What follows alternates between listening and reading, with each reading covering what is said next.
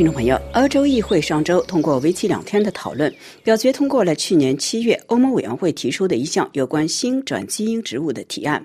该提案建议放宽对转基因植物的禁令，给新转基因植物有条件的开绿灯。欧洲议会一月七日以三百零七票支持对二百六十三票反对的投票结果，原则上赞成放宽禁令，但是对提案增加了更多的限制，例如希望这些新植物可以追踪并贴上标签等等。由于欧盟各成员国上周末未能就议会文本达成一致，因而有关转基因植物的立法改革将会推迟到下一届任期，也就是今年六月欧洲立法选举之后。那么，什么是新转基因植物？它与传统的转基因植物有何不同？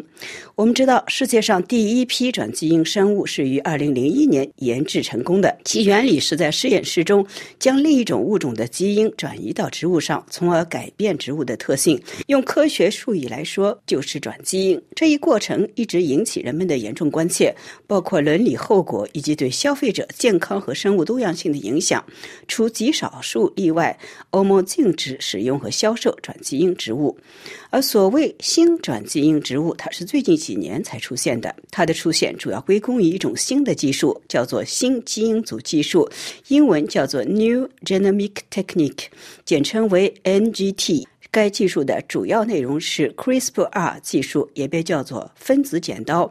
该技术的发明者法国女科学家 Emmanuelle Charpentier 和美国科学家 Jennifer Doudna 曾因此而获得了2020年的诺贝尔化学奖。与传统的转基因植物一样，新技术也是对一个物种进行基因改造。不过，这一改造过程是在同一个物种内进行，而不是将一个物种的基因插入到另一个物种内。其目的是要激活或者遏制。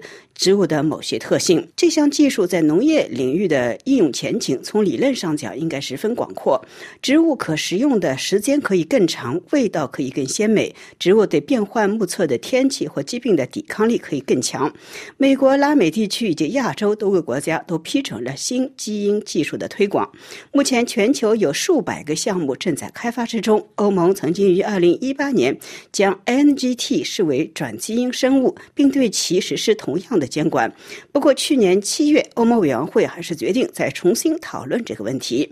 欧盟递交的提案中建议区分两类新基因植物。第一类是经过少于二十次基因改造的植物，所有这些改造都可能是自然发生的，或通过传统植物育种方式进行的。这些植物被认为不会对健康或环境造成负面影响，因此不会受到适用于转基因生物的限制，只需在公共数据库中登。登记即可。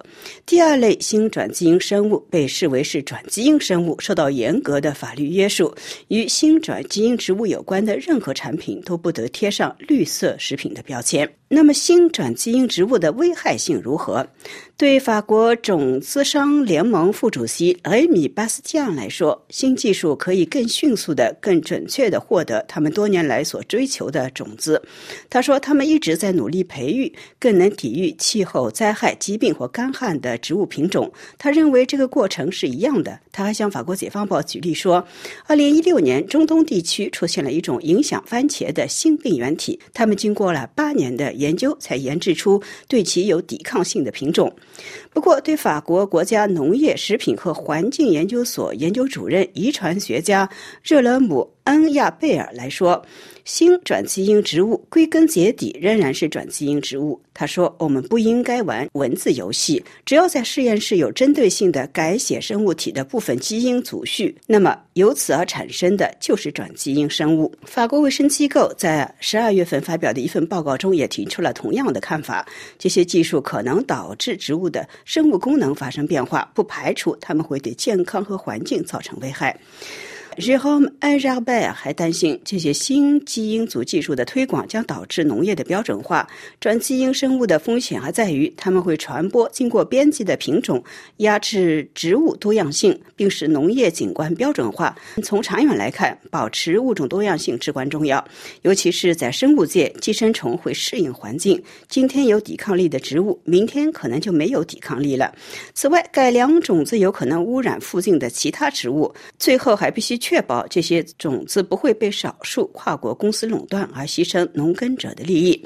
鉴于以上问题，Jerome a n g e b e r 呼吁实施谨慎原则。他建议在推广使用新转基因技术之前，首先在少数物种上进行试验，并且对所有可能造成的健康与环境影响进行认真的评估。在是否推广新转基因植物问题上，欧盟各国意见不一，包括法国在内的约十五个国家将新转基因技术视为适应气候变化的重要工具，而德国、奥地利和东欧国家则拉响了警钟，强调了这些新技术可能引发的担忧。听众朋友，以上的环境快讯谈的是新转基因植物究竟是进步还是威胁？本次节目是由杨梅编播，要感谢玉丽的技术合作，更感谢各位的收听。我们下次节目再会。